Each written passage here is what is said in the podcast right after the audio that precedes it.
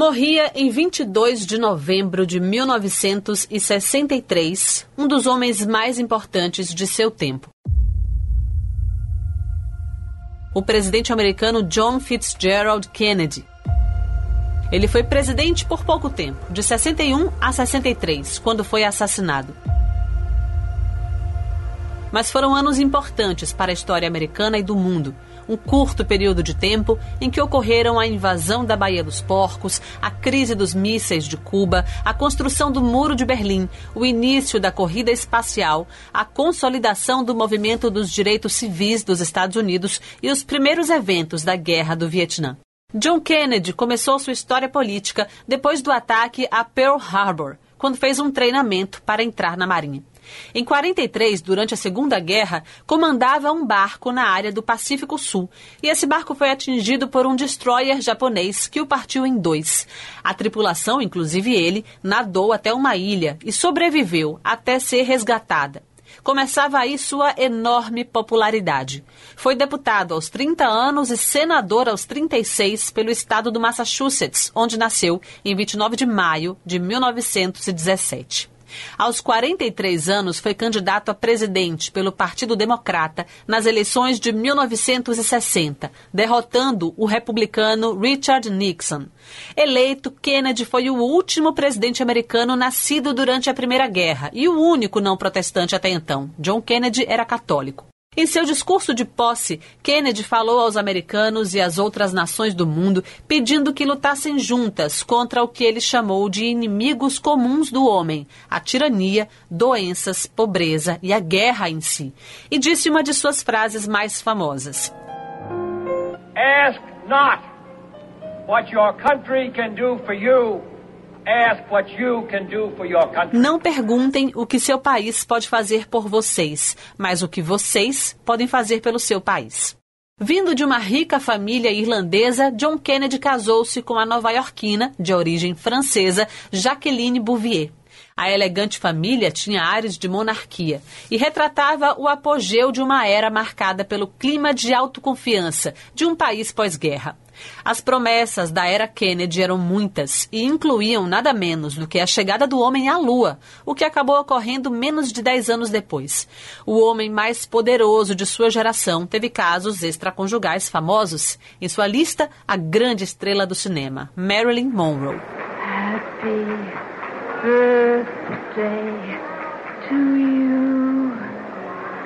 Happy birthday. Como presidente, Kennedy conseguiu fazer prosperar a economia americana diminuiu taxas de desemprego e aumentou a produção industrial. Ele também foi muito importante na consolidação dos direitos civis. Entre seus fracassos, lidera a lista a invasão da Baía dos Porcos. Neste episódio, cubanos exilados de seu país foram treinados nos Estados Unidos para invadir Cuba e insuflar os cubanos e criar um levante para derrubar Fidel Castro. No entanto, Kennedy ordenou que a investida fosse feita sem o apoio da Força Aérea Americana o que talvez tenha patrocinado seu fracasso, além da total falta de apoio naval para destruir a artilharia da ilha, que facilmente matou centenas de exilados. No ano de 63 começava a corrida presidencial novamente. Kennedy estava de olho em sua reeleição e decidiu fazer uma visita aos importantes estados do Texas e da Flórida. John e Jack Kennedy entraram em um carro aberto, junto com o governador do Texas, John Connally, e sua mulher Natalie.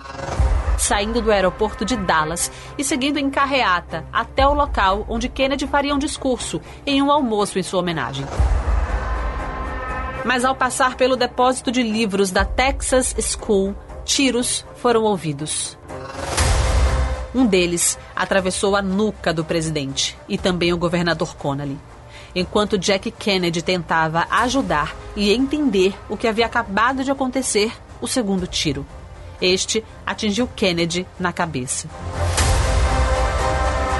Os dois foram levados ao Hospital Parkland, não muito longe dali, onde tentativas de ressuscitar o presidente americano foram realizadas em vão.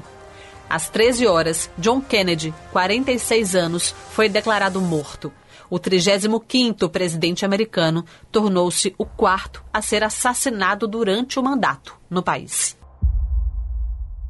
Poucas horas depois de constatada a morte em uma pequena sala do avião presidencial Air Force One, a juíza federal Sarah Hughes empossou Lyndon Johnson como presidente dos Estados Unidos. A cerimônia foi acompanhada por cerca de 30 testemunhas, incluindo Jacqueline Kennedy, com um terno cor-de-rosa ainda sujo de sangue. O ex-fuzileiro naval Lee Harvey Oswald, funcionário da escola de onde teriam saído os tiros, foi preso imediatamente, acusado da morte do presidente.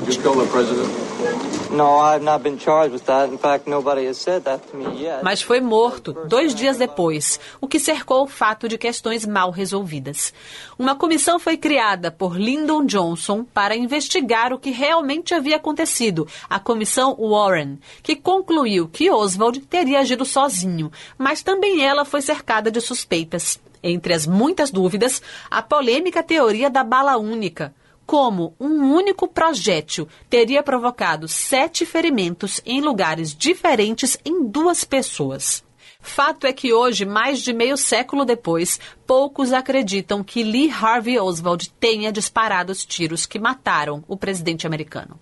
Ainda em 1963, postumamente, o presidente Kennedy recebeu o prêmio Paz na Terra, em honra da encíclica do Papa João XXIII, em que apelava a todas as pessoas de boa vontade para assegurarem a paz entre todas as nações.